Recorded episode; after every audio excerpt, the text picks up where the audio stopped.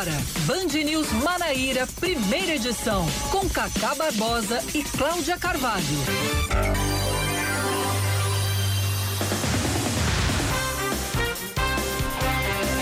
9 horas 27 minutos em João Pessoa, 9 horas 27 minutos na Paraíba. Bom dia, bom dia, bom dia. Hoje, que beleza, que alegria, que bênção. É sexta-feira, é dia 3, 3 de dezembro de 2021. Está no ar mais um Band News Manaíra, primeira edição. Comigo, Cacá Barbosa e com Cláudia Carvalho. Bom dia mais uma vez, Cláudia. Bom dia, Cacá. Bom dia para todos os ouvintes. Até 11 da manhã você vai ficar bem informado com todos os principais destaques do estado da Paraíba, comigo com Cacá Barbosa. Então vamos aos destaques desta sexta-feira, 3 de dezembro de 2021. A Polícia Federal cumpre hoje na Paraíba um mandado de busca e apreensão. A ação faz parte da Operação Lobos 2, que tem como alvos suspeitos de abuso sexual de crianças e adolescentes e de produzir, divulgar e armazenar pornografia infantil. Foram emitidos oito mandados de prisão preventiva e 104 de busca e apreensão em 20 estados e no Distrito Federal. De acordo com as investigações, o grupo era extremamente organizado e cada participante desempenhava um papel na fabricação e divulgação de material para ser divulgado na chamada Deep Web. Estima-se que mais de um milhão de pessoas tinham acesso às imagens e compartilhavam conteúdos pornográfico dos, pornográficos dos menores vítimas da pedofilia. Era é importantíssimo identificar cada um desse um milhão de criminosos Sim. fazia acesso e prender todos eles. Condições existem. Pois é. Bom, vamos a mais um destaque. O prefeito de João Pessoa, Cícero Lucena, modifica o decreto municipal com medidas restritivas e amplia o horário de funcionamento dos shoppings neste mês de dezembro. O decreto anterior, ele limitava o funcionamento das 10 da manhã até as 10 da noite. O novo texto, republicado ontem no Semanário Oficial, retira essa limitação e, de acordo com a prefeitura, o objetivo é atender a uma demanda dos estabelecimentos que tradicionalmente estendem o horário de funcionamento até a meia-noite para aquecer as compras de fim de ano. Apesar da flexibilização, o decreto mantém a limitação do horário até às 10 da noite para a praça da alimentação, com ocupação de até 70% da capacidade do local. Depois desse horário, só vai ser permitida a venda por entrega em domicílio ou retirada no balcão. Mais um destaque para você, ouvinte da Band News FM. O, a cidade de João. Não, peraí, calma. Pulei aqui, né? O governador. O governador da Paraíba, João Azevedo, entregou ontem na Escola Cidadã Integral Técnica Alice Carneiro, em João Pessoa, chips 3G e 4G para alunos e professores da rede estadual de ensino. O objetivo é estabelecer uma nova estratégia para garantir e ampliar a conectividade ao ensino híbrido. Ao todo devem ser distribuídos mais de 260 mil chips, o que representa um investimento de aproximadamente 14 milhões de reais. A cidade de João Pessoa vai ganhar nove novas escolas e 19 creches. As obras vão ser possíveis devido a um repasse de cerca de 126 milhões de reais anunciado ontem pelo ministro da Educação, Milton Ribeiro, e pelo prefeito Cícero Lucena. Esses recursos vêm do Fundo Nacional de Desenvolvimento da Educação. As nove escolas, com 13 salas de, a, de aula cada, 13 salas de a, aula cada, vão ser construídas nos bairros Parque do Sol, Gramame, Cidade Verde, Geisel, Funcionários 4, Mangabeira 4, Paratibe, Planalto da Boa Esperança e também no bairro do Bessa. A presidência do, tribu, do, Supremo Tribunal Federal marca a posse de André Mendonça como novo ministro da Corte para o dia 16 de dezembro, ou seja, antes do recesso de fim de ano. Por meio de nota, o ministro Luiz Fux afirmou que sabe dos méritos de Mendonça para ocupar uma cadeira no STF e que ele domina os temas e procedimentos da Suprema Corte, que volta a ficar mais forte com a composição completa. Mendonça esteve no Palácio do Planalto na manhã de ontem para conversar com alguns ministros e agradecer as possíveis articulações e movimentações que foram feitas. Destaque do esporte, Cláudia Carvalho. O CSP é o campeão paraibano da segunda divisão de 2021. Depois de empatar no tempo normal em 2 a 2 o time da capital derrotou o Esporte Lagoa Seca nos pênaltis por 4 a 3 no estádio Almeidão ontem à noite. Na decisão do terceiro lugar, anteontem, o Alto Esporte bateu o Serrano por 2 a 0 também no Almeidão e se junta a CSP Esporte como o terceiro time a subir para a elite do futebol paraibano no ano que vem. 9h31 na Paraíba. Band News. Tempo. A sexta-feira em João Pessoa deve ser de sol entre nuvens pela manhã e pancadas de chuva à tarde e à noite, mínima de 25 graus, máxima de 32. Agora na capital paraibana, os termômetros marcam 30 graus. Como diz o ouvinte aqui, final do telefone 3059, não sei se o sol está mais próximo da Terra ou se João Pessoa está mais próxima do sol.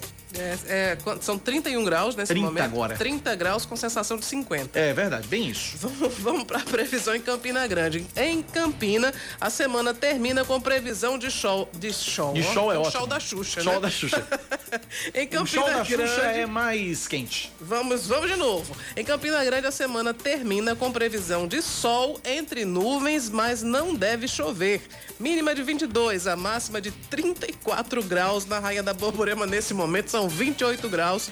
Prepare aí os leques, o ventilador, o ar-condicionado, porque tá quente pra danar. Se tiver aí que faça qualquer tipo O de... show da Xuxa chegou lá O também. show da Xuxa chegou lá arrebentando. 9 da manhã, 33 minutos. Cláudia Carvalho, o seu calendário para hoje, o que é que tem nessa data querida? Pois é, hoje tem algumas, algumas datas comemorativas. Hoje é dia de São Francisco Xavier. Hoje também é dia do delegado de polícia. Eu aproveito para saudar o nosso querido ouvinte, Dr. Paulo Josafá. Sim. Ouvinte assíduo aqui do Band News Primeira Edição. E para todos os delegados também que desempenham um papel importantíssimo na preservação da segurança pública. Hoje também é Dia Internacional da Pessoa com Deficiência e é Dia Nacional de Combate à Pirataria e à Biopirataria. E aí eu lembrei, é, é, é, enfim, é inevitável lembrar da operação que foi realizada recentemente no Terceirão. Anteontem, né? Anteontem, exatamente, para recolher um monte de produtos e eu fico me Não passei por lá esses dias, mas eu acredito que o terceirão esteja funcionando normalmente, né? Eu também não passei por lá, não, porque eu decretei lockdown nos meus cartões. Ah, entendi. Aí eu não, não passei por lá, não. Eu tô esperando flexibilizar. É a grande pergunta que a gente faz em relação ao terceirão, e eu achei particularmente essas operações que são feitas de quando em quando, uma vez na vida, outra na morte, não serve para nada, né? Não. Porque o terceirão, ele apenas vende praticamente ele só vende produtos contrabandeados ou pro- produtos falsificados, enfim. Fazer uma analogia àquela música da, da mosca na sopa de Raul Seixas, né? Tem um trecho na música que diz: Porque você mata uma e vem outra no meu lugar. É a mesma coisa, você apreende hoje, amanhã tá lá as mercadorias, tudo de novo, novas mercadorias e assim vai. O, o terceirão, assim, eu acho que 90% de todas as vendas são de produtos falsificados. E eu, como eu disse ontem, anteontem no Brasil, gente, atire a primeira pedra quem nunca comprou um produto Pois é. falsificado no terceirão. Aí faz uma operação no primeiro dia de dezembro, quando, obviamente, todos os comerciantes abasteceram, né, todos os seus boxes para vender no fim de ano, ganhar um dinheirinho a mais, garantir um décimo terceiro, vamos dizer assim. Leva todos esses produtos e, a gente exibiu, Betinho Nascimento estava na- na fazendo uma, uma participação ao vivo para o, o Muito Mais da TV Band Manaíra e tinha uma senhora Eu desesperada. mostrei no Brasil, gente, uma chinesinha gritando. desesperada. Pois é, porque levaram todas as mercadorias. Todas as mercadorias. Aí no outro dia volta tudo a ser como era antes e parece e as autoridades todas são condescendentes com isso. Então, 364 dias vende-se contrabando, vende-se produtos falsificados e nin- ninguém diz nada e um determinado dia, ah, vamos combater a pirataria. Pra mim isso é uma operação surreal. Isso não Surreal. tem não É inócuo, não tem efeito nenhum. 9 da manhã, 35 minutos na Paraíba 935. Olha, é, o novo decreto, na verdade, o- o- o- uma retificação ao novo decreto ampliou em João Pessoa o horário dos shoppings para as compras de fim de ano. A gente está na linha agora com o Rogério Braz. Ele é presidente do Sindicato dos Empregados no Comércio da Grande João Pessoa, famoso Sindicato dos Comerciantes. Sim. E aí a gente vai conversar com ele agora sobre essa flexibilização, mais uma flexibilização. Rogério, bom dia, bem-vindo à Rádio Band News FM, obrigado por nos atender. Bom dia, Cacá. Bom dia, Cláudia. Bom dia a todos os ouvintes da Rádio Band News. E obrigado aí pela oportunidade de a gente poder estar participando e ajudando a esclarecer algumas dúvidas a respeito da categoria comerciária que está voltando aí com força total. Na verdade, nunca saiu eh, da linha de frente durante todo esse período de pandemia. E a gente está aí acompanhando eh, todos esses decretos eh, na, flex- na flex- flexibilização né, da- do final de ano. Fique à vontade, estou à disposição. Como é que a categoria dos comerciários recebeu essa, essa nova flexibilização? Até ontem havia a limitação dos shoppings funcionarem das 10 da manhã às 10 da noite, agora não há mais essa limitação, permitindo que os shoppings funcionem até a meia-noite, tradicionalmente, ou até mais, se quiserem. Como é que o, o, a categoria enxerga essa flexibilização, uh, Rogério? É, essa pergunta é importante porque o, o, ouvinte ele tem que saber hoje que, é, em via de regra, a legislação permite que todas as empresas, todas as lojas trabalhem, se assim o quiserem, respeitando a legislação, é, 24 horas. Então, é, o comércio ele pode ser aberto 24 horas aqui, tá certo? Desde que respeite os adicionais de noturno, se tiver, pague as devidas horas extras, quem tiver banco de horas se acumule devidamente no banco regularizado junto ao sindicato para haver a compensação futuramente dessas horas. E a flexibilização, a ampliação do horário de funcionamento do shopping, para nós, do sindicato, nós encaramos com naturalidade. Agora, é importante dizer, Cacá e Cláudia, que tem que se observar o que está na convenção coletiva. Então, por exemplo, depois de 10 horas, 11 horas, se o shopping ficar aberto, cabe à empresa a responsabilidade do transporte desses trabalhadores para suas residências. Né? Então, é importante esse detalhe para que o comerciário e a comerciária não fiquem na rua né, a mercê de, de bandidos, que a gente sabe que a violência cresce como em toda cidade grande, é, cresce também a violência e tem que se ter esse cuidado, porque quando você fecha de 11 horas o shopping, o trabalhador ele não sai de 11 horas. Se tiver cliente na loja, ele vai sair mais tarde. Então, cada empresa levar esse trabalhador na porta da sua casa para que ele chegue em segurança. Então, tem que ser observado isso. Cláudia Carvalho. Rogério, bom dia para você. Eu queria saber se o comércio, mudando um, um, pouco de assunto, mas falando ainda sobre essas vendas de fim de ano, se o comércio abriu mais vagas, se tem mais comerciários trabalhando nessa época que normalmente é uma época de, pelo menos, abrir a, a abertura de vagas para trabalho temporário. Sim, Cláudia, com certeza. Nesse período de aquecimento das vendas, naturalmente a melhor venda do ano, né, que é o mês de dezembro, onde há, há um fluxo grande de, de pessoas, de turistas chegando, é, também a confraternização que já estão liberadas, é, seguindo os, os, devidos protocolos, os amigos secretos, enfim, tudo isso é, impulsiona as vendas no comércio e, consecutivamente, embora o e-commerce seja responsável por mais de 30% da venda hoje é, do, pela internet, né, ou, ou seja, essa venda virtual, mas existe a venda física. O cliente quer comprar, quer ser atendido, quer, quer saber sobre o produto. E isso aí leva à contratação de várias pessoas temporariamente nesse período. Então, tem grandes empresas aqui se instalando, como a Van, que vai abrir agora dia 14 é, de, vamos dizer, de dezembro. Então, ali vão estar sendo gerados aproximadamente quase, são 100 empregos diretos e em torno, indiretamente, mais no mínimo 50% a mais né, de que vai estar é, gerando. Chegou agora super fácil aqui a, da rede Nordestão.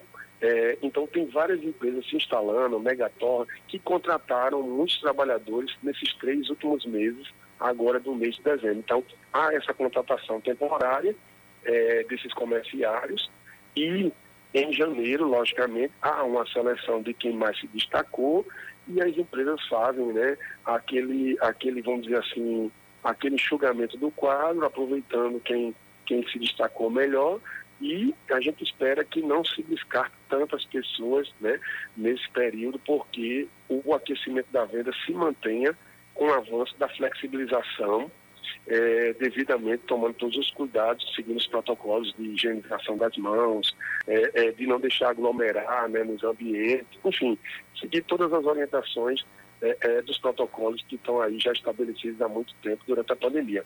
Mas há sim um aquecimento no número de vagas formais, né, que, é, que é o que é importante nesse período. A gente sabe que há uma informalidade também, é, é, no período, muitos ambulantes também compram seus períodos natalinos.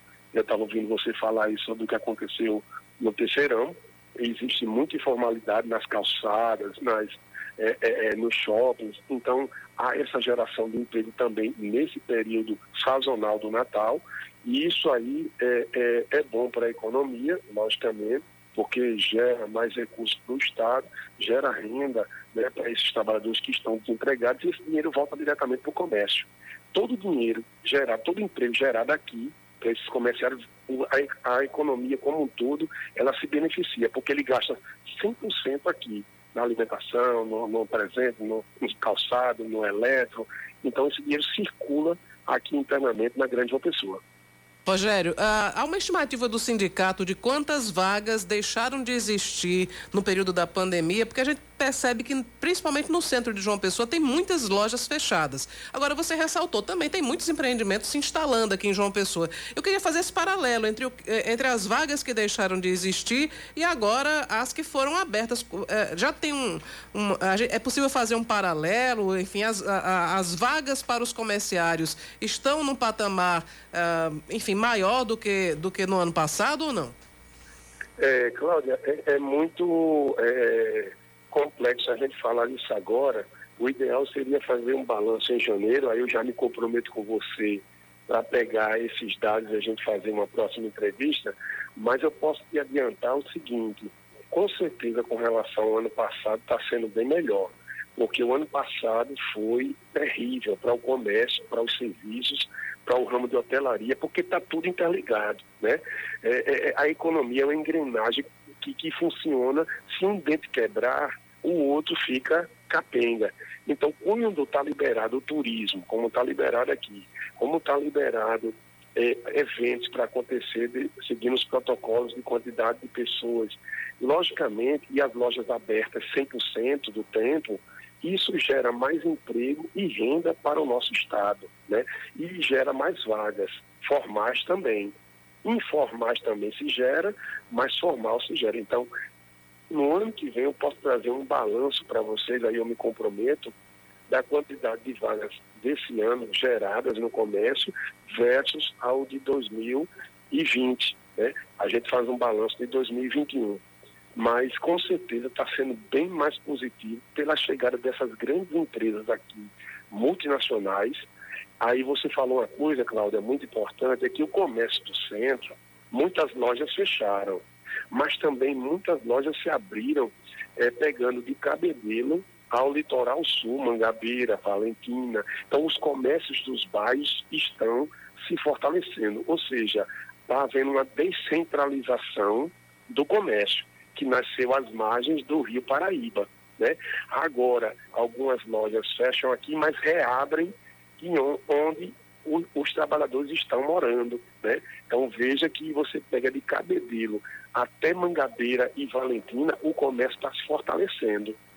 Então muitas empresas que fecham aqui podem se abrir a colar, tá certo?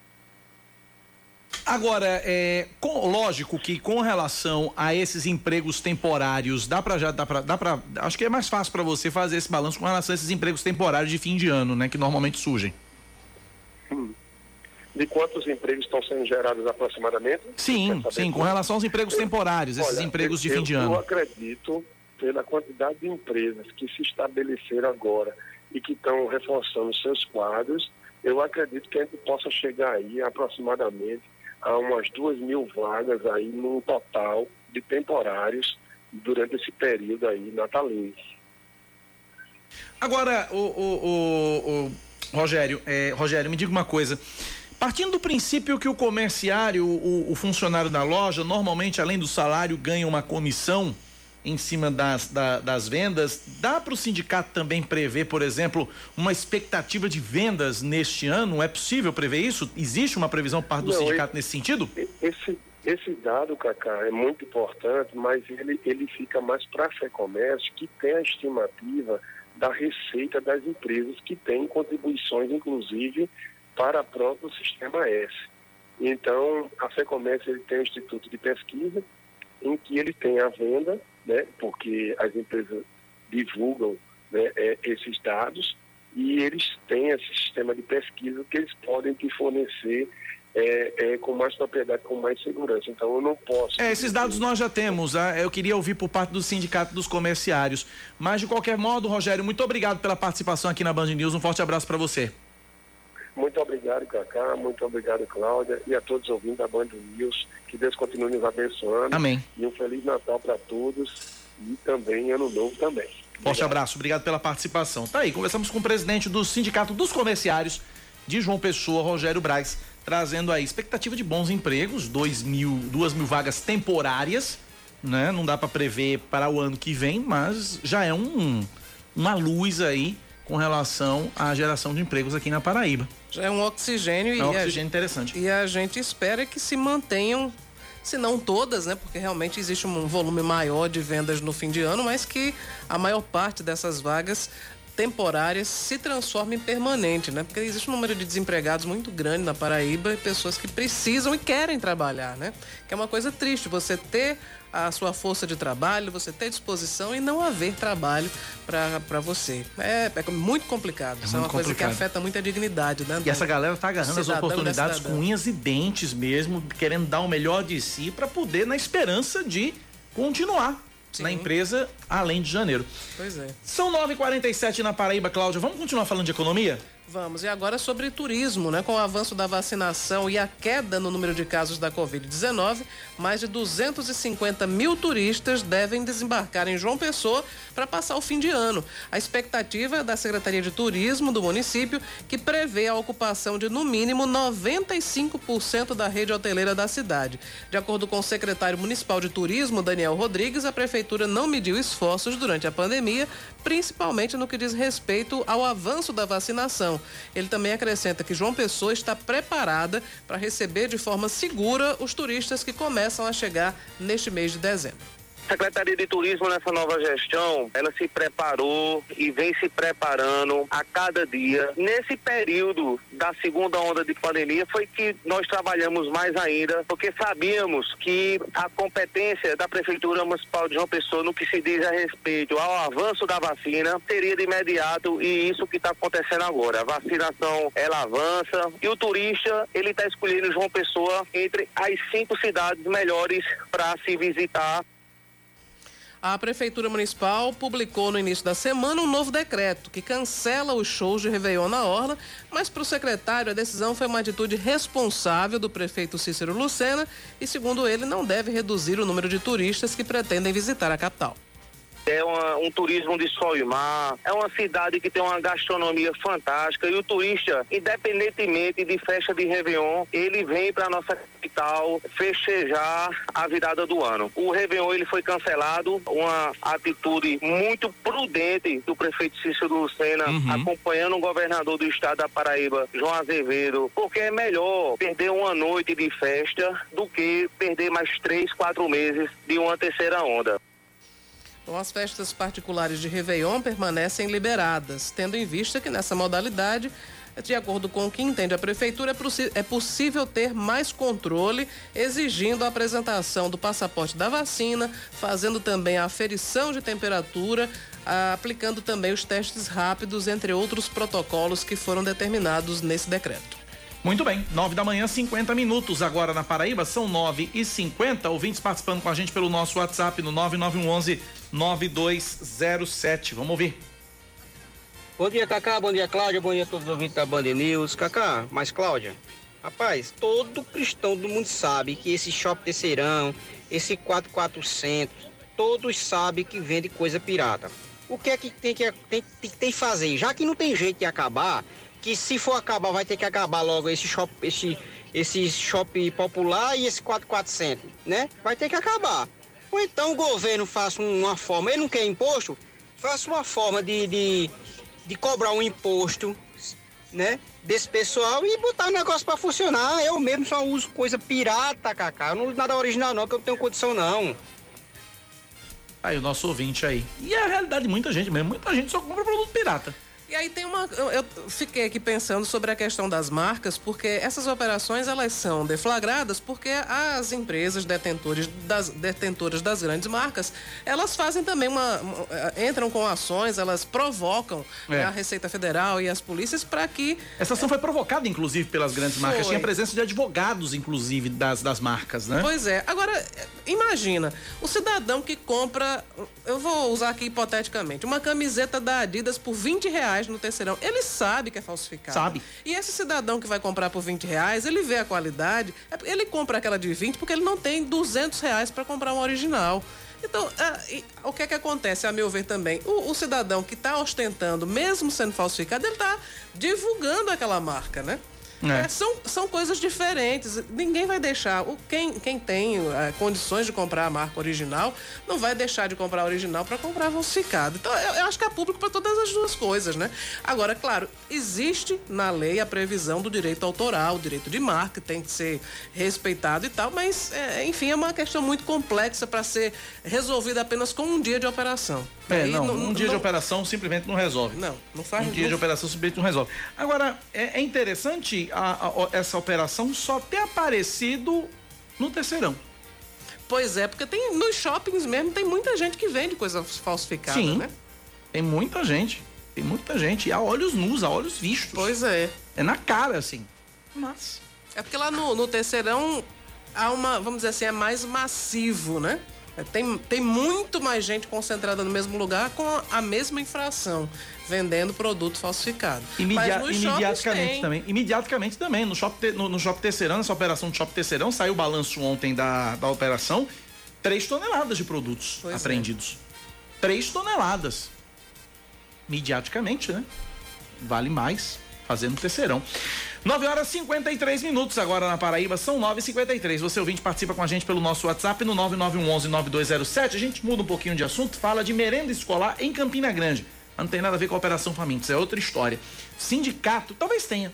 O Sindicato dos Trabalhadores Públicos Municipais do Agreste da Borborema está denunciando falta de merenda escolar nas creches e escolas públicas de Campina Grande, comprometendo a segurança alimentar de mais de 35 mil crianças.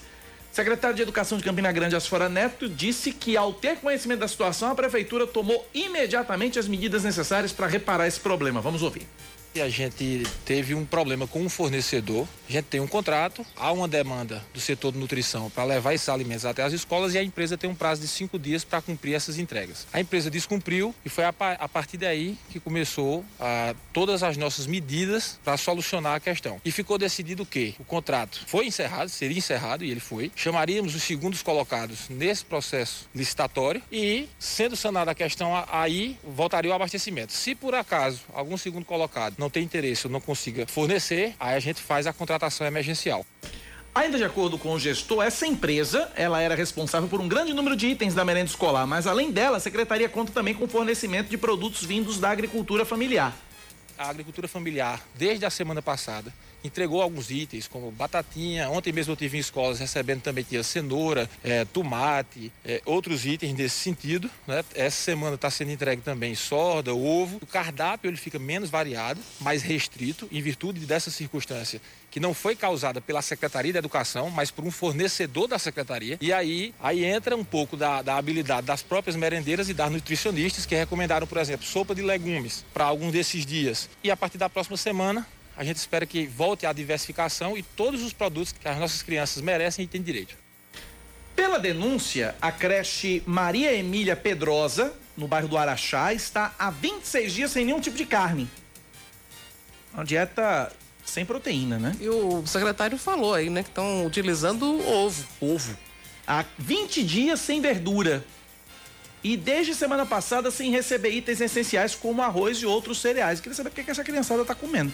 Bolacha com leite. Sorda e ovo. Sorda e ovo, né? disse. Sorda com ovo frito. A mistura não é muito legal, não, né? Não é mesmo. Já a creche Alcides Cartacho, no bairro do Cinza, tá desde o dia 26 de outubro sem carne, sem verdura, sem grão, sem leite, comendo só sorda e ovo. E água pra descer. Agora eu queria saber o que é que acontece na prefeitura de Campina É um Grande. problema, é um calo esse negócio da, da Não merenda. é? Porque um já calo. houve a deflagração. Pensando a mesma coisa, Cláudia. A deflagração da Operação Famintos. Ah, recentemente saiu aí condenações de, de, enfim, bem duras contra ex-secretários da gestão. Ah, mais recentemente tivemos aquele problema da carne que era entregue músculo e, e- e a prefeitura, o- na verdade, o fornecedor encaminhava para a prefeitura bandejas que tinha a descrição de, de lombo, mas na verdade era músculo dianteiro, né? Que houve toda aquela, aquela confusão. As próprias merendeiras filmaram né, esse produto e denunciaram. A prefeitura disse que tomou as providências, que na verdade o fornecedor é que agiu de má fé e a prefeitura não pagou por isso. Agora já surge esse desabastecimento. Qual é o grande problema? É, uma, é, um, é um azar com o fornecedor da molesta, viu? Pois é. É um azar com o fornecedor da molesta. É uma Tem... reincidência aí. É o uma... cara que faz as licitações em Campina Grande precisa se benzer, porque só escolhe fornecedor peba, viu? Pense. 956, mais ouvintes participando com a gente. Vamos lá. Bom dia, Cacá. Bom dia, Cláudia. Bom dia, ouvintes da Band News. Meu nome é Jefferson Lima, motorista de aplicativo. Em relação a esse essa operação aí da Polícia Federal, bem, é, eu acho uma injustiça, na verdade. Estamos passando por um por um quadro econômico péssimo, é, principalmente para, para vendedores, né? Que procuram é, economizar de alguma forma. E cabe o consumidor escolher, eles sabem, pô. Eles sabem que o produto não é original, então cabe o, o, o consumidor também é escolher. Se ele quiser um original, ele compra um original. Se não quiser, ele vai no terceirão e compra uma de primeira linha, segunda linha, terceira linha, não importa. É, isso quem decide é o consumidor. Mas no momento é, é, não, não era de, de de subtrair nada dos vendedores. Entendeu? Isso aí foi uma injustiça muito grande. É, foi o que Cláudia disse, né? A história do, do o, o, consumidor realmente, de fato, ele sabe que o produto é, é falsificado. É, ele não tem dinheiro para comprar um produto original. Mas, uh, eu, sinceramente, eu entendo que o consumidor, é, por exemplo, ele compra algo falsificado. Ele gostaria de ter e de, de, uma certa forma ele está até valorizando a marca. Ele diz, olha, não tenho dinheiro para comprar, mas eu gostaria de ter, né? Enfim, é uma, é uma discussão bem complexa. Agora um ouvinte me mandou uma mensagem ah. que o, o terceirão está aberto, está funcionando normalmente. Aliás, no mesmo dia, segundo ele, no mesmo dia da operação, vo, voltou a funcionar a uma e meia da tarde. Ou seja, a operação só serviu para dar prejuízo é. aos pobres dos comerciantes que estavam preparados aí para ganhar um dinheirinho a mais e aqueles que tinham estoque em casa levaram para lá levaram e começaram, a vender, de novo. a vender de novo. Mais ouvintes participando, agora tem gente falando da, da, dessa história da merenda em Campina Grande. Vamos ouvir. Bom dia a todos da bancada. É, é um absurdo isso, né, que está acontecendo em Campina Grande. É impensável como uma criança pode ficar sem uma proteína, é, com alimentação à base de ovo, porque muitas crianças já vão para lá, porque às vezes não tem condição de se alimentar em casa. E isso se perdura por 20 dias. É inadmissível isso. Se arruma uma licitação, dá-se algum jeito. É impensável.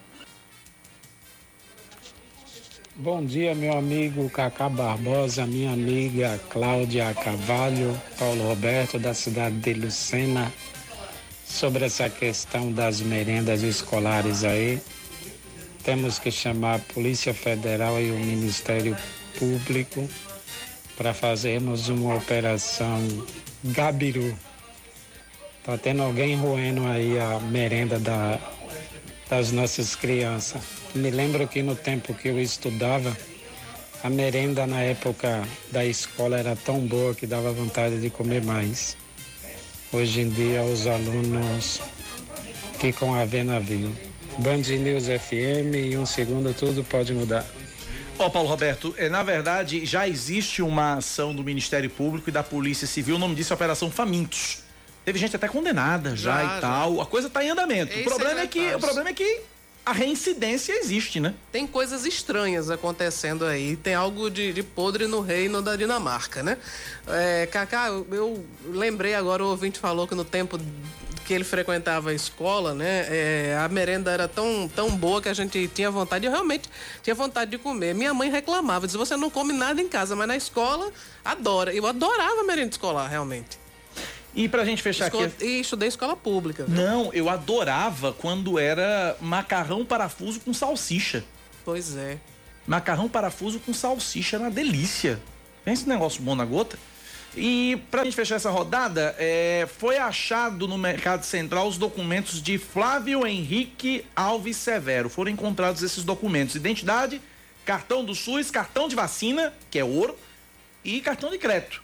Contato é, eu não vou, eu não vou dar o número do ouvinte no ar, até para preservá-lo, mas se o Flávio Henrique Alves Severo estiver nos ouvindo, ou quem conhecer, entre em contato com a gente aqui que a gente passa o contato da pessoa, o ouvinte Sérgio, que está com o documento dele, tá bom? E aí você informa pra gente aqui, a gente passa o número fora do ar, tá certo? Flávio Henrique Alves Severo, nosso ouvinte Sérgio encontrou lá no Mercado Central identidade, cartão do SUS, cartão de vacina e cartão de crédito. São 10 e 1. Intervalo, Cláudia Carvalho. Voltamos gente volta já. já. São 10 horas e 4 minutos, 10 e 4, estamos de volta com o Band News Manaíra, primeira edição. A campanha de vacinação contra a Covid-19 em João Pessoa segue hoje imunizando todos os públicos em 30 postos. A primeira dose é destinada a adolescentes a partir de 12 anos e adultos com 18 anos ou mais. A segunda dose é para quem recebeu a dose inicial da Coronavac há mais de 28 dias, AstraZeneca há 90 dias e Pfizer há 60 dias. Já a terceira dose está sendo aplicada nas pessoas com 30 anos ou mais e trabalhadores de saúde que tenham tomado a segunda dose há mais de cinco meses e também imunossuprimidos que concluíram o esquema vacinal há 28 dias. Todos os públicos precisam realizar o agendamento pelo site vacina.joaopessoa.pb.gov.br ou também pode agendar pelo aplicativo Vacina João Pessoa. O ministro da Educação, Milton Ribeiro, afirma que parte dos servidores do INEP, Instituto Nacional de Estudos e Pesquisas Anísio Teixeira, pediu demissão depois que o órgão resolveu colocar um relógio de ponto para controlar as horas trabalhadas pelos servidores. A declaração foi dada ontem à tarde, durante a inauguração do Centro de Eventos da Universidade Federal de Campina Grande. Antes, em João Pessoa, durante o lançamento do curso de Direito de uma faculdade particular, o ministro cobrou a retomada das aulas presenciais em sua integralidade. Para ele, o Brasil já tem condições sanitárias para receber todos os alunos dentro da sala de aula, mas lembrou que a decisão não passa apenas pelo MEC, mas também por estados e municípios. Um prédio residencial no bairro Brisamar, em João Pessoa, é interditado pela Defesa Civil. De acordo com o órgão, a estrutura que está em obras oferece risco de desabamento e pelo menos um pilar que sustenta o residencial está deteriorado e sem o escoramento suficiente. A interdição do imóvel aconteceu depois que o morador acionou a Defesa Civil relatando a falta de segurança nos serviços. Todos os moradores deixaram o prédio ontem e só devem retornar depois de um laudo que garanta segurança para a moradia. Mais um destaque para você, amigo ouvinte da Band News FM. Começa hoje, vai até o dia 25 de dezembro em João Pessoa, o Natal dos Sentimentos. A abertura acontece logo mais, às seis da noite, na Lagoa do Parque Solon de Lucena, com a apresentação do Coral de Vozes Infantis da Secretaria de Educação. Além do Parque da Lagoa, a festa vai ser dividida entre outros dois polos, na Praça da Independência e Busto de Tamandaré. Na programação, apresentações musicais, de teatro e outras performances artísticas que acontecem também nas igrejas São Francisco, da Misericórdia, das Mercês e na Catedral Basílica de Nossa Senhora das Neves. O Ministério da Saúde contabiliza cinco casos da nova variante do coronavírus, a Omicron, no Brasil. Três já haviam sido confirmados na Grande São Paulo e ontem outros dois foram registrados no Distrito Federal. De acordo com a pasta, todos foram vacinados contra a Covid-19, estão isolados e somente um tem sintomas leves da doença. Outros oito casos suspeitos da variante Omicron são investigados: um em Minas, um no Rio de Janeiro e outros seis no Distrito Federal. Falar de esportes agora, porque o Atlético Mineiro é bicampeão brasileiro de Belo Horizonte, Mardélio Couto. Após 50 anos, o Atlético volta a conquistar o título mais importante do país. O Galo é o campeão brasileiro de 2021. Em uma partida emocionante, o Alvinegro venceu o Bahia de virada por 3 a 2 nesta quinta-feira. O Bahia chegou a abrir 2 a 0, mas o Galo não desistiu, correu atrás do resultado, conseguiu empatar e virar a partida. A reação atleticana começou com o artilheiro Hulk de pênalti e depois o atacante Keno marcou duas vezes. Com o triunfo, o Atlético chegou a 81 pontos, 11 de vantagem para o vice-líder Flamengo. Com isso, o Galo não pode mais ser alcançado, conquistando o campeonato com duas rodadas de antecedência. 10 e 9 na Paraíba. Deixa eu agradecer aqui a audiência do nosso amigo, colega jornalista, por quem eu tenho um carinho gigantesco, já disse várias vezes aqui, que é o nosso querido Josval Pereira. Né? E Josval nos ouvindo me faz uma ponderação que é interessante trazer aqui. Ele diz o seguinte: olha, Cacau, o terceirão tem mais de 80 boxes e a operação ocorreu em 22, o que sugere que a maioria age corretamente. Eu pensei que fosse bem mais. Também. Tem muito produto. Assim, tem vários boxes lá, muitos boxes que vendem esses é, importados, que são, enfim, fruto de contrabando, falsificação e tal. Pois é. Cláudia, olha essa aqui. Essa, essa tá rolando em Recife. A Câmara Municipal do Recife tá abrindo uma lici- abriu uma licitação. O custo dessa licitação é de quase 280 mil reais. Qual é o objetivo? Contratar uma empresa especializada para fornecer kits executivos personalizados. O que, que é que tem nesses, nesses kits? É, Quais são os pergunta itens? que eu tô aqui me fazendo. caneta, agenda, bloco de anotações, calendário de mesa, mochila executiva em couro legítimo, pasta em couro legítimo e um risque rabisque, que é aquele negócio que a gente bota em cima da mesa para, Sim. né? E isso é pra quê mesmo? Para os vereadores do Recife. Ah, eles eles estão licitando para eles se presentearem com É, isso. é, isso mesmo. Somente as canetas especificadas no edital do pregão eletrônico custam cada uma R$ 184,69, segundo o site do fabricante. As mochilas você pode encontrar na internet no barato ali 400 conto. No barato. Para comprar as 100 canetas solicitadas, 100, viu? Porque é para os Mas não tem 100 vereadores e para os né? assessores Ah, entendi. vai ser necessário para as 100 canetas 18.469 reais, se considerar o menor preço. E as bolsas, também 100 bolsas, 40 mil reais no barato. Cada uma 400 reais. É, eu tô vendo aqui a- no, no documento aqui a caneta. Eu vou, eu, não- eu vou falar o nome da caneta, o nome da marca da caneta, porque não é propaganda e todo mundo conhece aquela caneta Crown. Certo. 100 canetas.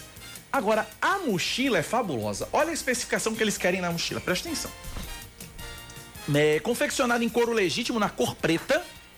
Dimensões 44 por 34 por 15 centímetros, forrada em tecido, fechamento em zíper com cursores duplos, alças de ombro acolchoadas com regulagem, alça de mão, bolso externo com fechamento em zíper, compartilhamento no bolso frontal, porta-cartões e porta-caneta, compartimento interno acolchoado para notebook, metais com acabamento em níquel, Essa licitação tá direcionada, né? logomarca gravada em baixo relevo.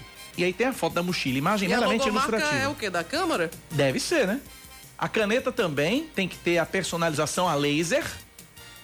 Com essas especificações todas, acho que essa licitação está sendo direcionada para um determinado fornecedor. Pois Pode ser é. que não, mas está com toda a cara. Olha, é, são 39 vereadores no Recife. Orçamento para manter os parlamentares ficou em 160 milhões em 2021. Os itens são os seguintes: são 500 agendas personalizadas, com 300 páginas cada uma, 100 bloquinhos de anotações, 500 calendários de mesa, 100 canetas, 100 mochilas, 100 pastas e 100 risque e rabisque. Cada ca- risque e rabisque com 50 folhas, tamanho A3. Um couro legítimo. Veja que negócio. Não, inadmissível. né? Inadmissível. Quer dizer, fazer uma licitação para presentear, para os vereadores se autopresentearem junto com seus assessores. Com seus asseclas. Num momento de crise que nem esse, que as pessoas estão aí lutando para receber Auxílio Brasil, estão passando fome, tanta gente na rua pedindo esmola, pedindo dinheiro para comprar alimento e os vereadores de Recife, né? Do os Recife. vereadores de Recife estão preocupados com, a- com o acolchoamento da mochila, porque o, a, a logomarca em níquel, pelo amor Pelo de amor Deus. de Deus, né? É revoltante um negócio desse, é de embrulhar o estômago. Olha, termina na próxima sexta-feira, dia 10, Cláudia Carvalho, o prazo para quem quiser adotar uma cartinha da campanha Papai Noel dos Correios. Tem mais de mil cartinhas ainda esperando por adoção na Paraíba. O site é blognoel.correios.com.br. A, a campanha contempla as cartas de estudantes de escolas da rede pública até o quinto ano do ensino fundamental, além das cartas de crianças da sociedade com até 10 anos e que escrevem diretamente ao Papai Noel.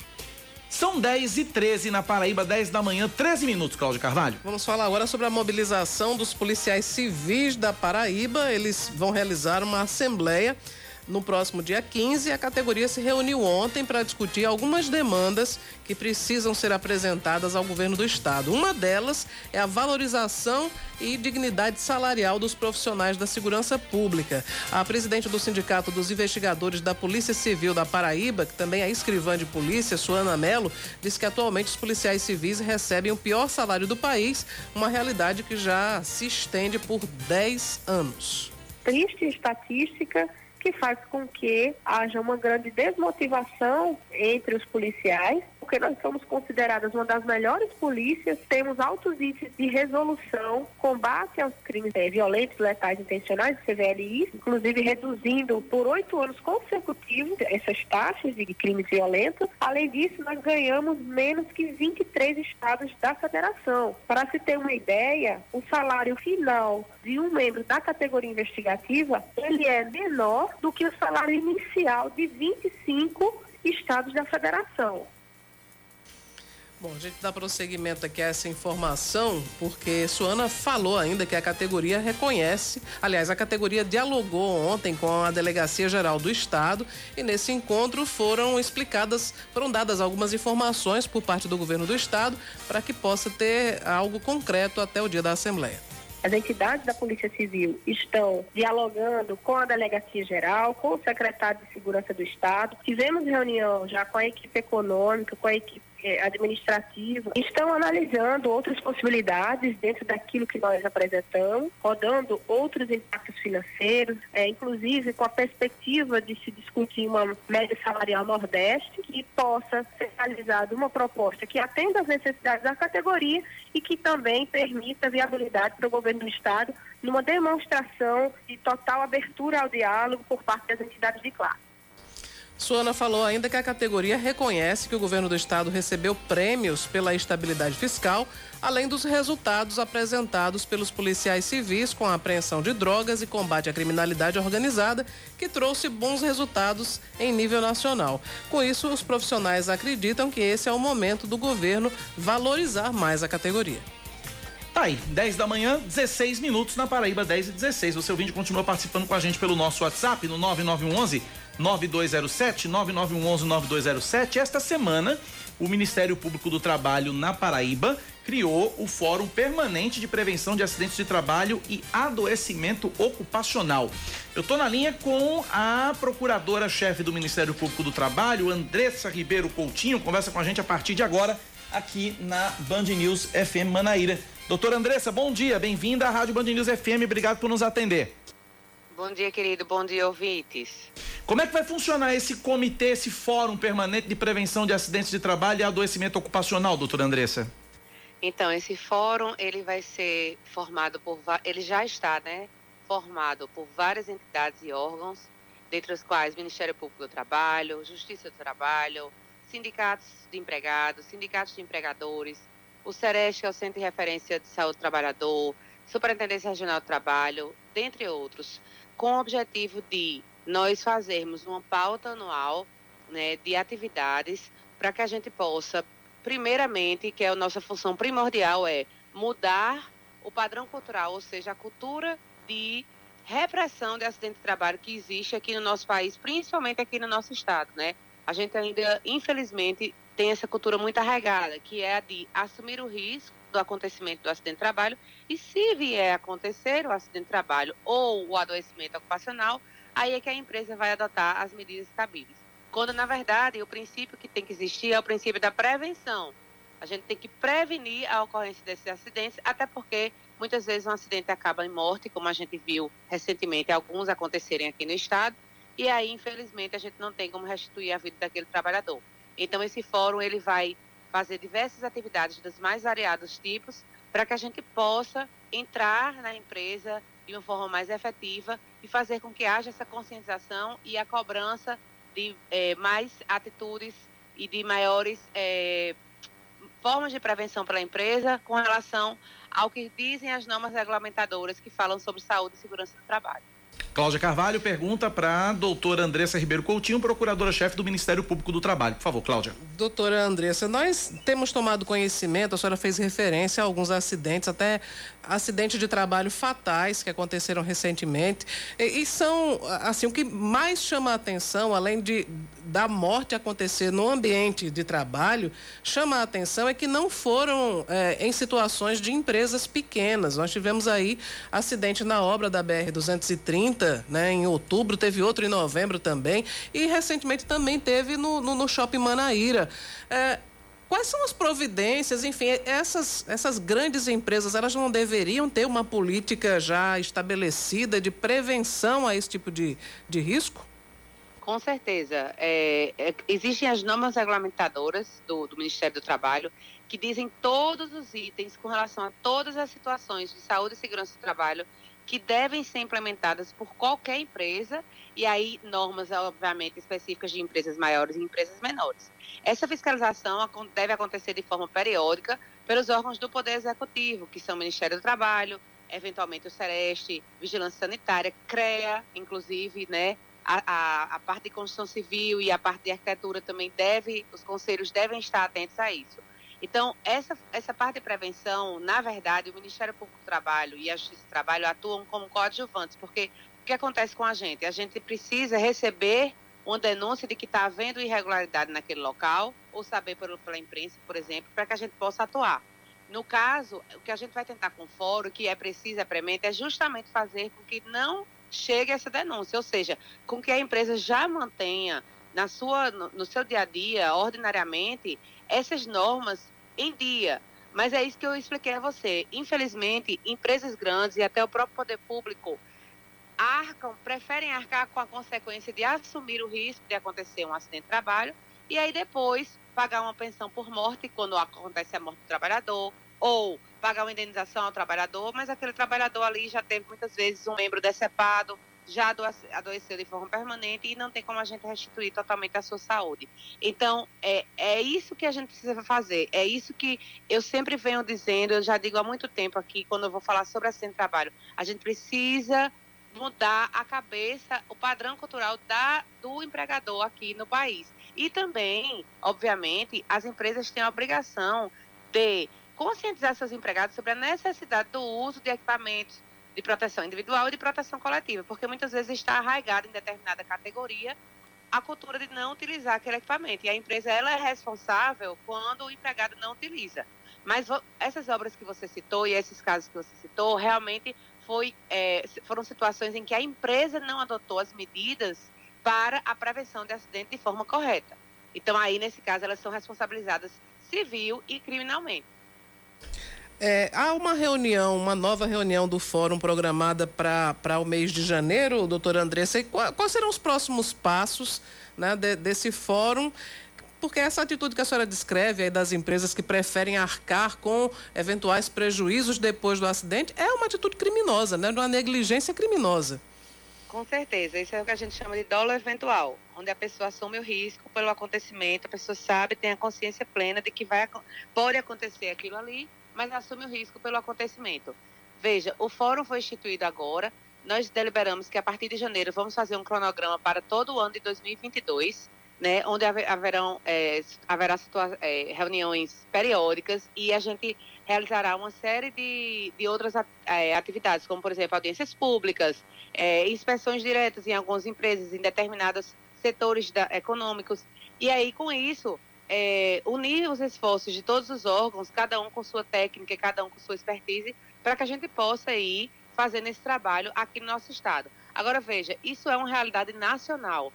Aqui no nosso estado nós temos, mas isso é realidade nacional. Eu falo isso enquanto membro do Ministério do Trabalho, que é um órgão federal, e eu sei que, infelizmente, no Brasil ainda existe muito essa cultura de aguardar, esperar, ver se vai acontecer para depois tomar alguma atitude. E é isso que nós precisamos mudar. É isso que o fórum, é, é esse o objetivo do fórum, é fazer com que a prevenção aconteça é, de forma majoritária e não que a gente fique, depois de acontecer a situação, tendo que é, indenizar os trabalhadores, porque isso não vai é, retornar ao status quo, isso não vai fazer com que a saúde ou a vida daquele trabalhador seja restaurada. O fórum é de extrema importância, as pessoas estão extremamente engajadas e eu creio que vamos sim ter uma mudança do, no, no, panorama social aqui do nosso estado com relação a essas ocorrências. Ô, doutora Andressa, é, para a gente finalizar, Cláudia fez menção aos acidentes que foram registrados é, no mês passado, foram três, né? É, tivemos aí o, o soterramento de o soterramento dos trabalhadores, aquela, aquela obra que caiu ali é, no, no Manaíra Shopping e tem também. Foram três acidentes de trabalho, né? É, o do prédio, né? O do prédio lá. E aí eu queria saber, doutora, temos atualizações por parte do Ministério Público desses casos que foram registrados no mês passado? Como é que eles estão? Em que situação eles estão, doutora Andressa?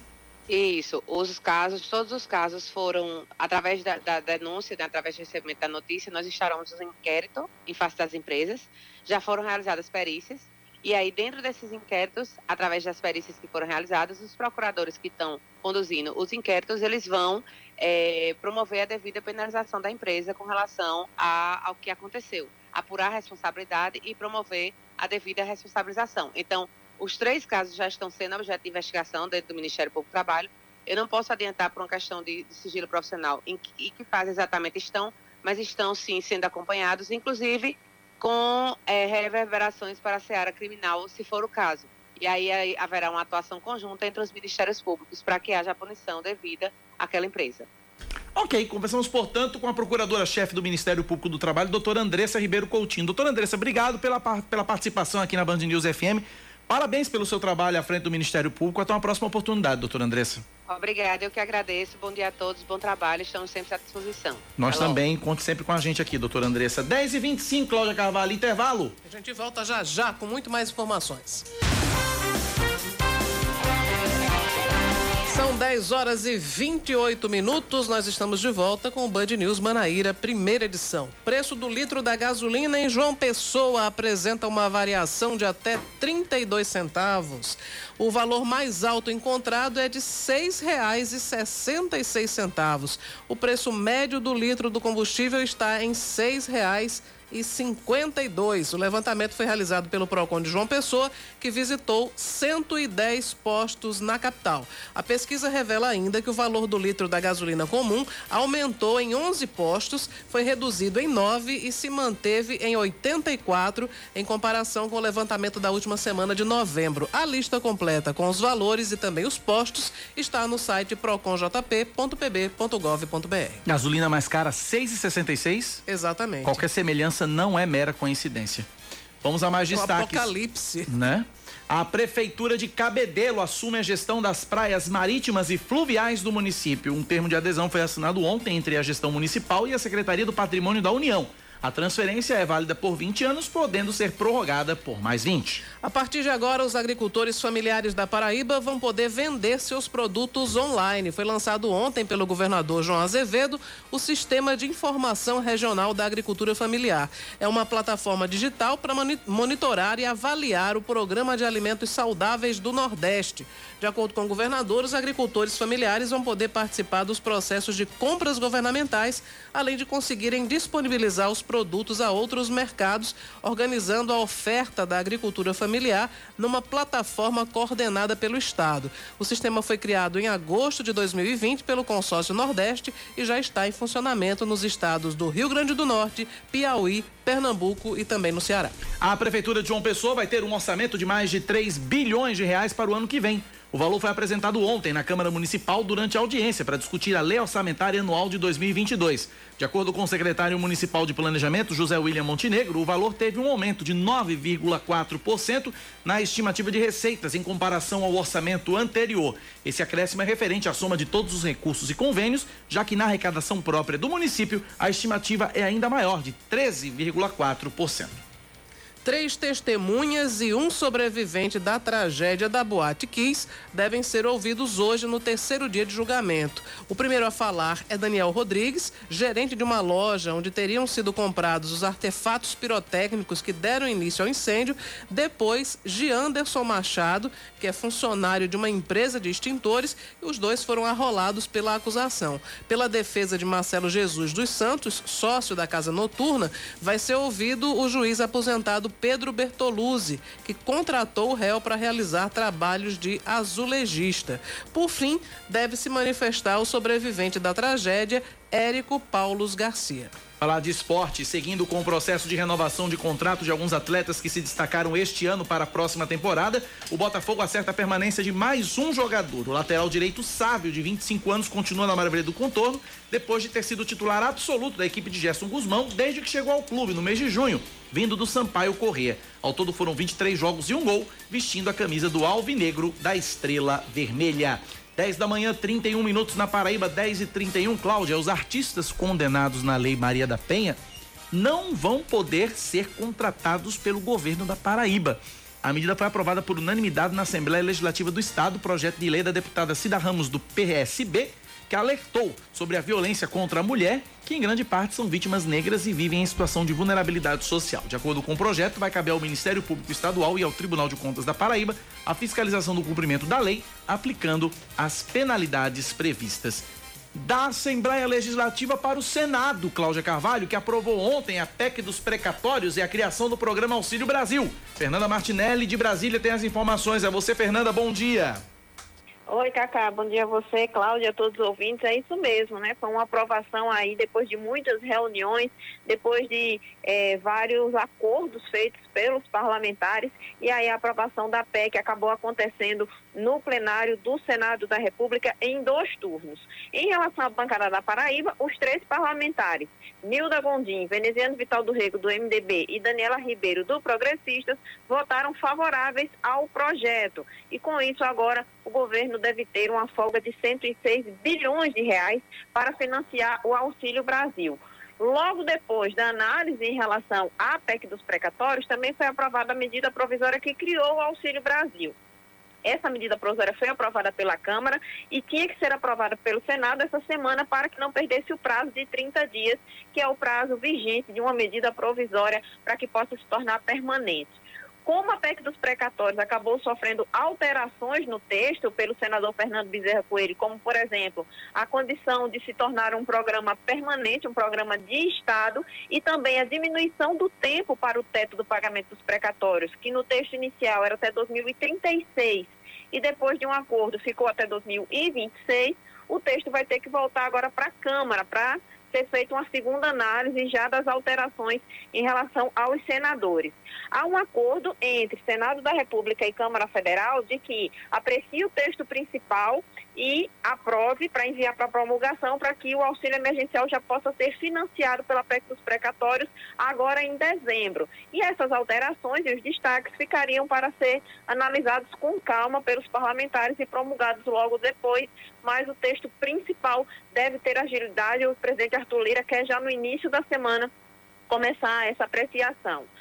Outro fator que também vai ter benefício em relação a essa PEC dos precatórios é um projeto que está sendo analisado pela Câmara, que diz respeito ao pagamento do 14º salário durante um período de dois anos para os aposentados e pensionistas que recebem até dois salários mínimos.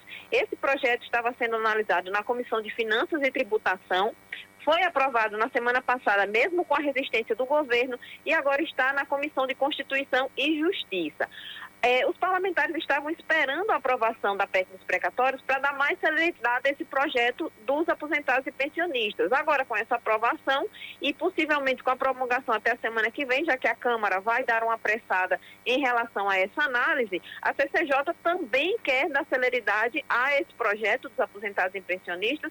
Segundo os parlamentares, esse seria um auxílio para que muitos aposentados que acabaram se tornando a principal fonte de renda das suas famílias por causa dos demais integrantes que perderam seus empregos, estão passando por dificuldade, esse 14º salário, ou seja, esse salário a mais durante dois anos, seria um reforço no orçamento dessas pessoas. Então, a CCJ quer votar essa semana que vem, o quanto antes, para enviar para o plenário e também pede urgência ao presidente eh, da Câmara para que possa votar e, com isso, enviar para o Senado da República. Então, são vários fatores que dependem agora dessa aprovação da PEC dos precatórios nas duas casas, como a, a a 14 salário para os aposentados e pensionistas, Auxílio Brasil, o projeto da, dos absorventes, que ainda continua sendo uma luta no Congresso Nacional, enfim, são várias temáticas que dependem agora dessa aprovação e o governo vai ter que esticar bem a corda para que esses 106 bilhões de reais de folga orçamentária possam financiar todas essas necessidades que a população brasileira tem nesse momento. É com vocês. Obrigado, Fernanda Martinelli, pelas informações. Bom, bom fim de semana para você até segunda. São 10h36 na Paraíba, 10 da manhã, 36 minutos. A gente segue aqui com. ainda em Brasília. Porque o novo ministro do Supremo Tribunal Federal, André Mendonça, vai tomar posse no próximo dia 16 de Brasília, João Pedro Melo. 16 de dezembro. Essa foi a data marcada pela presidência do Supremo Tribunal Federal para a posse de André Mendonça como novo ministro da Corte, ou seja, antes do recesso de fim de ano. Por meio de nota, o ministro Luiz Fux afirmou que sabe dos méritos de Mendonça para ocupar essa cadeira no STF e que ele domina os temas e procedimentos da Suprema Corte, que volta a ficar mais forte com a composição completa. Mendonça esteve no Palácio do Planalto para conversar com alguns ministros e agradecer as possíveis articulações e também movimentações que foram feitas. Espero que sim. O senhor já conseguiu conversar? Ontem falei com o presidente Fux, expectativa esse ano ainda. O senhor ficou satisfeito com o resultado? Era o que o senhor esperava? Sabia que ia ser difícil, mas que íamos vencer. Muito obrigado aí por tudo trabalho de vocês. O nome de Mendonça foi aprovado na CCJ e no plenário do Senado. Ele afirmou que não há espaço para questões religiosas em sessões do STF. Ele também afirmou que vai defender a Constituição, assim como o direito do casamento civil das pessoas do mesmo sexo. Após o fato, alguns pastores evangélicos questionaram o que foi dito por André Mendonça e afirmaram que ele fez uma espécie de cama de gato, já que a Constituição só fala expressamente em casamento entre homens e mulheres. Ainda durante a fala, André Mendonça Mendonça disse que a missão de ser ministro do STF vai muito além de um governo e que ele deve prestar compromisso de julgar pela Constituição e se comprometer também com a democracia.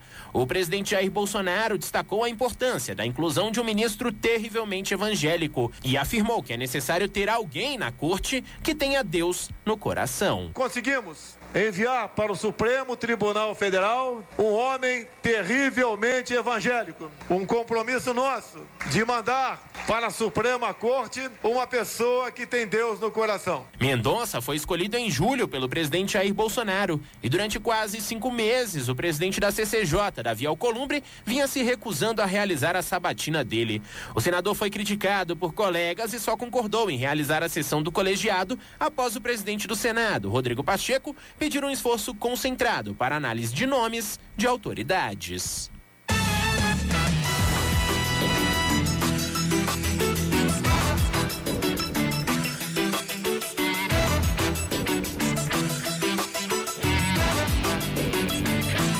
E aí, Cláudia Carvalho, agora tem um desdobramento dessa história que é a seguinte: depois que o nome de André Mendonça foi aprovado para o Supremo Tribunal Federal, a, a, é, lideranças evangélicas agora estão de olho na vaga de vice na chapa de Bolsonaro para a reeleição do ano que vem. O Palácio do Planalto avalia que a fala de Mendonça sobre a indicação dele ser um salto para a nação evangélica destaca a importância do grupo religioso para 2022. O Republicanos, partido ligado à Igreja Universal e integrante do do Centrão cobra mais espaço no governo, está de olho nessa vaga de vice. Centenas de pastores evangélicos também fizeram soar o sinal de alerta. E lideranças da bancada evangélica, que são de outros partidos, afirmam que os republicanos não têm tempo de TV e nem têm estrutura suficiente para pleitear a vaga atualmente ocupada por Hamilton Mourão. Agora. Que vai sair, né? Mourão não, não será, é, enfim, não vai estar junto com o Bolsonaro. Aliás, eles vivem as turras, vivem brigando. Então, essa é um dizendo o outro o tempo todo, né? Exatamente. Então essa vaga de vice, de repente, pode realmente ser preenchida por um terrivelmente evangélico, né? Já que o presidente demonstra gostar tanto. E aqui na Paraíba também teve repercussão para a sabatina de André Mendonça, ontem na Assembleia Legislativa, o deputado evangélico Jutaí Menezes. Do republicano. Sim, foi para a tribuna para, enfim, criticar os deputados, os senadores, aliás, é, e dizer que Mendonça foi alvo de discriminação, né? Preconceito de crença pelo conteúdo dos questionamentos que foram feitos. Vamos ouvir o que disse Jutaí. Mas esse processo de ontem foi movido, ao meu ver, e com total convicção, por preconceito, por discriminação. O fato de Mendonça ser evangélico motivou perguntas e comentários sempre levando em conta a questão religiosa, quanto que deveria se discutir é o saber jurídico. Foi um verdadeiro show de horrores. As convicções pessoais do ministro não deveriam entrar na pauta do Supremo. E não é só isso, Cláudia Carvalho. Ainda no plenário da Assembleia, a Jutaí destacou que reduziram o currículo de André Mendonça ao fato dele ser evangélico e que isso caracterizaria o preconceito por parte dos senadores. André Mendonça é doutor em Estado de Direito e Governança Global, é mestre em Estratégia Anticorrupção e Políticas de, e Política de Integração pela Universidade de Salamanca, na Espanha, é servidor de carreira da Advocacia Geral da União. Esse currículo e sua atuação são mais do que suficientes para garantir a postulação na cadeira do Supremo Tribunal Federal. Fato de ser evangélico ou qualquer outra religião não pode e não deve ser questão decisiva. Aí a questão qual é? A questão é que o próprio André Mendonça, como a gente trouxe aqui agora há pouco, comemorou nessa aprovação, dizendo que no seu primeiro pronunciamento, né, um passo para o homem, um salto para os evangélicos. Luiz Megali até fez a, a referência, fez a relação com o, o cabo que pisou na lua, né? Um pequeno Uhum. passo para o homem, um grande salto para a humanidade, né? O, o, o Armstrong.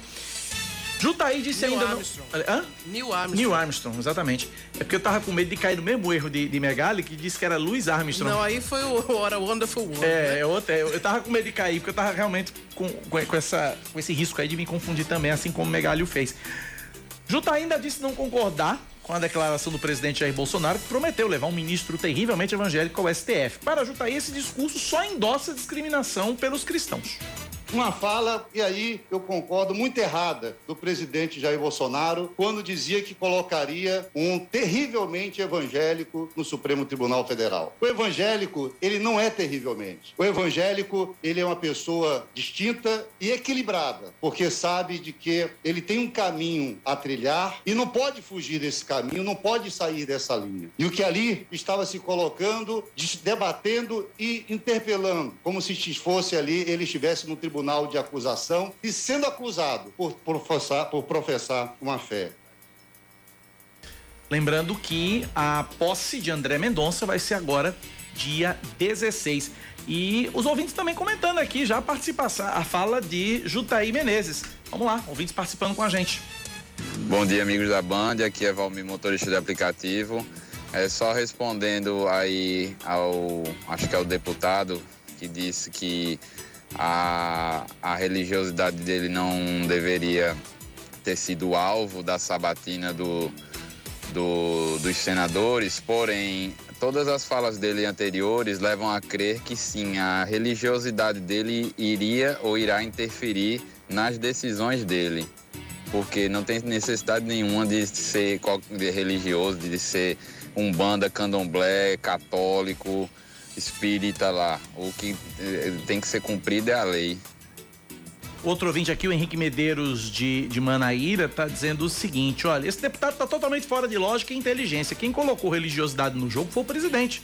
Terrivelmente evangélico foi o critério usado para a escolha. Jutaí apoia o presidente, mas discorda dele. Apoia ou não?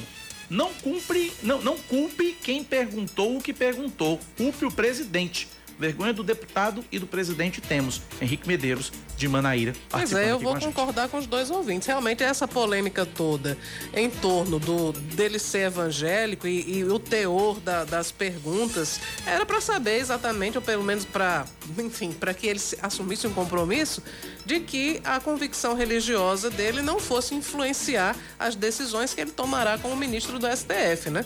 Ele acabou se saindo bem na sabatina porque ele ad- adotou um tom muito, muito equilibrado, enfim, disse que as leis acima de tudo, né, que vai respeitar a Constituição e tal. Mas há questões, por exemplo, eu, me recordo que há, não faz muito tempo, quando a união estável entre pessoas do mesmo sexo passou a existir no Brasil, tinha um, um- um magistrado aqui que ele discutiu com um jornalista porque ele disse que jamais iria é, é, sentenciar a favor de algo nesse sentido. Mas por quê? Porque era É. a convicção religiosa dele. Né? E ele nem, acho que nem era evangélico, ele devia ser católico, acho que não era católico. Mas é, é o tipo de coisa que não cabe. Enquanto magistrado, você não está lá para verbalizar ou para sentenciar de acordo com a sua convicção religiosa. É lei. A lei tem que ser cumprida. Simples assim. 10 da manhã, 46 minutos, Cláudia Carvalho. Vamos pro intervalo, quietinhos, Vamos, né? sem falar muito, porque a rainha tá cagota com nós hoje. 10 46 voltamos já.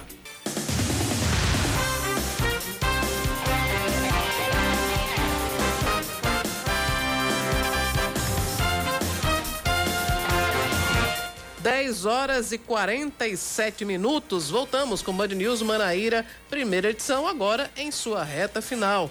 E a Paraíba registra apenas oito novos casos de Covid-19, registra também três mortes, sendo somente uma delas ocorrida entre quarta-feira e ontem. De acordo com a Secretaria Estadual de Saúde, os dados do sistema ESUS não foram atualizados e o boletim de ontem foi emitido apenas com os casos moderados ou graves. Com isso, desde o início da pandemia, foram confirmados 460.917 casos, 9.535 mortes e 355.110 pacientes recuperados. Em todo o estado, a taxa de ocupação de leitos de UTI adulto, pediátrico e obstétrico é de 17%. De acordo com o Centro Estadual de Regulação Hospitalar, 10 pacientes foram internados nas últimas 24 horas e 96 estão em recuperação em unidade de referência. Vamos a mais um destaque para você. Os secretários estaduais de saúde querem se reunir com o ministro da Saúde, Marcelo Queiroga, para discutir a redução para quatro meses do intervalo para aplicação da dose de reforço da vacina contra a Covid-19. Inicialmente, o prazo fixado em. O prazo foi fixado em seis meses, depois foi anunciada a redução para cinco meses. A Paraíba, entretanto, de acordo com o secretário estadual de saúde, Geraldo Medeiros, não aderiu a essa proposição. Ele explica que a Paraíba segue um embasamento científico e que os estudos têm mostrado que a queda na produção de anticorpos ocorre depois de cinco meses. Para Geraldo Medeiros, aplicar a dose de reforço antes disso é considerado um erro vacinal. Mais de 12 mil cirurgias foram realizadas na Paraíba em 2021. Esse dado é da Secretaria Estadual de Saúde, que divulgou ontem os números do programa Opera Paraíba, que tem o objetivo de tirar da fila de espera milhares de pessoas que aguardam há anos por uma cirurgia. O programa foi retomado no último mês de agosto com a diminuição das internações causadas pela Covid-19. As especialidades oferecidas são cirurgia geral, ginecologia, urologia, oftalmologia e otorrinolaringologia. Acabei de lembrar da piadinha que você me contou ontem, Cacá. Sim. Além do público adulto, o programa também passou a atender crianças e adolescentes. Vou A colocar piadinha. a piadinha, né? A piadinha foi, na verdade, foi Leandro Oliveira que me contou essa piada A culpa infame. é dele. A culpa é dele, a culpa é de Leandro Oliveira. Leandro me perguntou é, o que é o qual é o contrário de otorrinolaringologista. E eu disse que não sabia. E ele me disse que o contrário de otorrinolaringologista era otor, otor, otochoranolaringologista. Otorrino, eu tô chorando. Raíssa Silva parou pra ouvir a piada. Sensacional. É dos criadores de Você sabe qual é o nome do pai de Malu Mader? Malu Fader. Exato. É por aí. Vamos a mais. Meu Deus do céu. Vamos lá. Um grupo de moradores que foram retirados da comunidade do Bai realizou no fim da tarde de ontem um protesto na Avenida Hilton Souto Maior, em Mangabeira. De lá, os manifestantes se dirigiram para a rua Brasilino Alves da Nóbrega, que é a via que liga os bairros de, Manaí, de Mangabeira e Valentina. As famílias continuam abrigadas em ginásios e escolas públicas de João Pessoa, aguardando encaminhamento da prefeitura para receberem o auxílio moradia. De acordo com a gestão municipal, faltam apenas os dados bancários dos beneficiários e estão com seus processos completos para iniciar o pagamento da ajuda no valor de 350 reais. Ontem, por causa desse protesto, o trânsito ali nos bairros de Mangabeira e bancários também ficou extremamente complicado. Teve gente que ficou mais de uma hora preso no engarrafamento sem conseguir chegar ao destino. Bom, o Brasil entra na chamada recessão técnica depois do produto interno bruto, que é a soma de todos os bens e serviços produzidos no país, ter nova queda de 0,1% entre julho e setembro desse ano, na comparação com o segundo trimestre. Esse termo é usado quando há registro de dois ou mais trimestres seguidos de resultados negativos do PIB. No segundo trimestre desse ano, o índice recuou 0,4% depois da revisão feita pelo IBGE. Falar de esportes agora, porque Palmeiras e Flamengo emplacam jogadores na lista dos melhores da Libertadores deste ano. Bruno Camarão. A Comembol divulgou a seleção com os 11 melhores jogadores da Libertadores da América deste ano. O campeão Palmeiras domina a lista com cinco atletas. O Flamengo vice colocou três nela. A equipe é formada por Everton, Castilho, Gustavo Gomes e Guilherme Arana. William Arão, Arrascaeta, Dudu e Rafael Veiga, Hulk, Rony e Gabigol. O atacante do Flamengo, inclusive, foi eleito o melhor jogador do campeonato, enquanto Daverson levou o prêmio de melhor jogador da final, disputada em Montevidéu. Muito bem, 10h52 termina hoje a semana estadual de mobilização do cadastro estadual da pessoa com deficiência.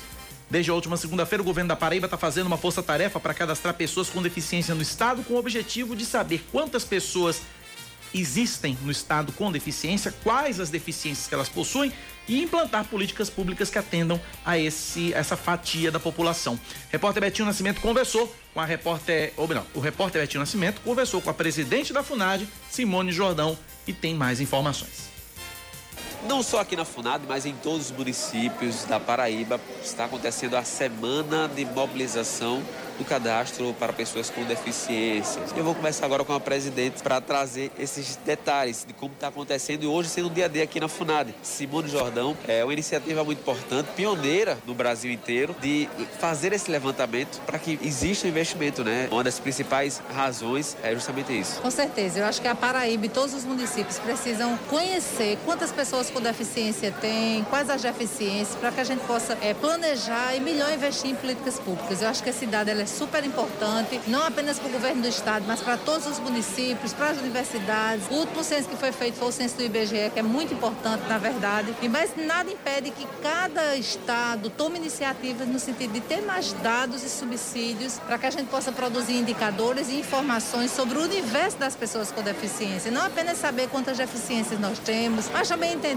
qual a realidade dessas pessoas em relação ao acesso à escola, emprego, à reabilitação, acesso à saúde, enfim. Eu acho que é muito importante essa iniciativa do governo do estado e o mais importante ainda é que todos os municípios estão aderindo e nós temos agora essa semana de mobilização. Então nada melhor do que todos os municípios que estão aderindo, né, é, fazendo suas campanhas, se mobilizando. Então está sendo muito interessante essa semana e com certeza depois dessa semana todos os municípios e o estado também nós vamos dar seguimento para que a gente consiga entender realmente quantas pessoas nós temos no nosso estado. O cadastro, né, o censo vem acontecendo antes da semana, só que como a senhora disse, essa semana vai ser essa impulsionada, né, para motivar tanto as pessoas que têm parentes ou a pessoa também com deficiência venha né, para fazer esse cadastro, ou também para os municípios terem esse feeling, né, acordar para que esse cadastro aconteça. Com certeza, eu acho que essa semana foi uma impulsionada que a gente está dando, né? Os municípios estão encontrando diversas formas de mobilização, está sendo muito interessante a, o compromisso que os municípios estão assumindo com, a, com os agentes comunitários de saúde, através dos CRAs, através das escolas. Cada município está é, utilizando uma estratégia diferente. Então, o importante é isso, é que cada pessoa, na verdade, o, o cadastro é feito, ele é autodeclarado, a pessoa pode ir em casa, ir no site do governo, ver censo da pessoa com deficiência, se cadastrar, está acessível para pessoa cega, para pessoa surda, a mãe que tem um filho com deficiência. Então, é importante a gente saber quantas pessoas com deficiência nós temos. Por exemplo, nós não sabemos quantos autistas a Paraíba tem, quantas pessoas com síndrome de Down. E esse censo vai nos possibilitar isso de forma mais detalhada,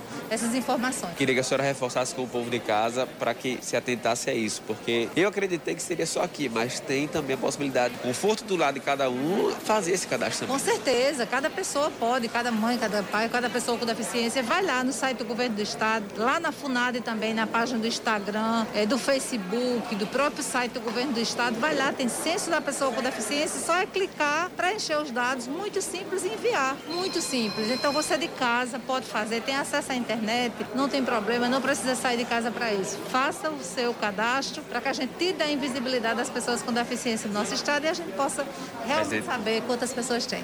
É verdade, presidente. Muito obrigado pelas informações. Eu que agradeço. 10h56 na Paraíba. Cláudia, é, ontem o ex-presidente Lula concedeu uma entrevista ao podcast Podpah. Esse podcast fica no YouTube. E essa entrevista no YouTube foi a mais assistida da história do podcast. Foram, por volta das nove da noite, pelo menos 270 mil pessoas simultaneamente estavam conectadas a, ao, ao, site, ao, ao canal no YouTube acompanhando a entrevista pela plataforma. De acordo com a assessoria de imprensa do podcast, essa foi a maior audiência ao vivo que eles tiveram. 270 mil pessoas simultâneas. Antes era, o, antes era antes o primeiro lugar era de uma entrevista com jogadores profissionais de Free Fire, que foi no dia 10 de setembro, que teve 156 mil espectadores ao vivo. A entrevista começou às 7 da noite, mesmo horário que todas as quintas-feiras Bolsonaro faz a sua live semanal. Lembrando que a live do presidente vai ao ar no YouTube, vai também no Instagram, no Facebook e no Twitter. Ontem, por volta das sete e meia da noite, no YouTube, Bolsonaro tinha 8.877 pessoas acompanhando a live. No YouTube. Nesse mesmo horário também no YouTube, 175 mil ouvintes simultâneos estavam assistindo a entrevista com o ex-presidente Lula. É, Bolsonaro tem 3 milhões e meio de seguidores no YouTube contra 4 milhões e 320 do podcast. Já pelo Facebook, a audiência do presidente foi maior. Pouco antes das 8 da noite, foram 192 mil pessoas acompanhando simultaneamente a live do presidente e o número subiu para 270 mil às 9 da noite, quando a entrevista já tinha acabado. Já a entrevista do ex-mandatário não foi compartilhada ainda no Facebook. Bolsonaro está enfrentando aí uma, uma curva descendente, né? É, é, inclusive, agora me lembrei, Cacá, que a gente tava, tava comentando aqui nos bastidores, tem uma manchete hoje na Folha de São Paulo, dando conta de que o, alguns especialistas, né, alguns estudiosos apontam que Moro em breve vai passar uh, Jair Bolsonaro dirigentes nas pesquisas. partidários que estão dando essa, estão fazendo essa, pro, essa, projeção. Exato. Na Folha de São Paulo hoje. De, de que Moro vai passar Bolsonaro no, nos índices, nos números das pesquisas. Bom, Moro chegou realmente com a candidatura dele sendo colocada, ele chegou a um, um patamar já inicial muito interessante, né? Para quem está, enfim, colocou o nome na disputa naquele momento, um partido que não é um partido grande, né? Que é o Podemos. Podemos é, mas ele tem realmente um recall, vamos dizer assim. O nome dele transmite essa, essa imagem de, de combate à corrupção. Enfim, também se, o que se avalia nesse momento é que alguns, uma parcela, na verdade, da, dos eleitores frustrados com Bolsonaro estão migrando para Sérgio Moro como uma opção conservadora, mas nem tanto né, que não é radical, mas que traz esse discurso de combate à corrupção e de, enfim, de, de inovação na gestão pública. Lembrando que essa projeção é de presidentes de partidos, de dirigentes partidários, está na Folha de São Paulo hoje, é só você procurar lá. Cláudia Carvalho, 10 da manhã, 59 minutos, é um K, é um B, é um. Oh, sim. Acabou, se é ponto final do Band News Manaíra, primeira edição. Tem TV hoje, Cláudia? Hoje não. Pois eu tenho. 4 da tarde, TV Band Manaíra, canal 10.1 João Pessoa. Eu aguardo você no Brasil, gente Paraíba. Ainda vou ficar uma coisinha aqui no primeiro local do Band News Station, ainda é comigo. Mas Cláudia se despede. Até segunda, Cláudia. Bom Até, fim de semana. Muito obrigada a todo mundo pela audiência. Um ótimo fim de semana. E a gente se encontra novamente na segunda-feira, se Deus quiser. Vem chegando Eduardo Barão e Carla Bigato com o Band News Station. E eu volto no primeiro local ainda pra gente bater um papinho rápido, tá bom? Até lá. Você ouviu Band News Manaíra, primeira edição.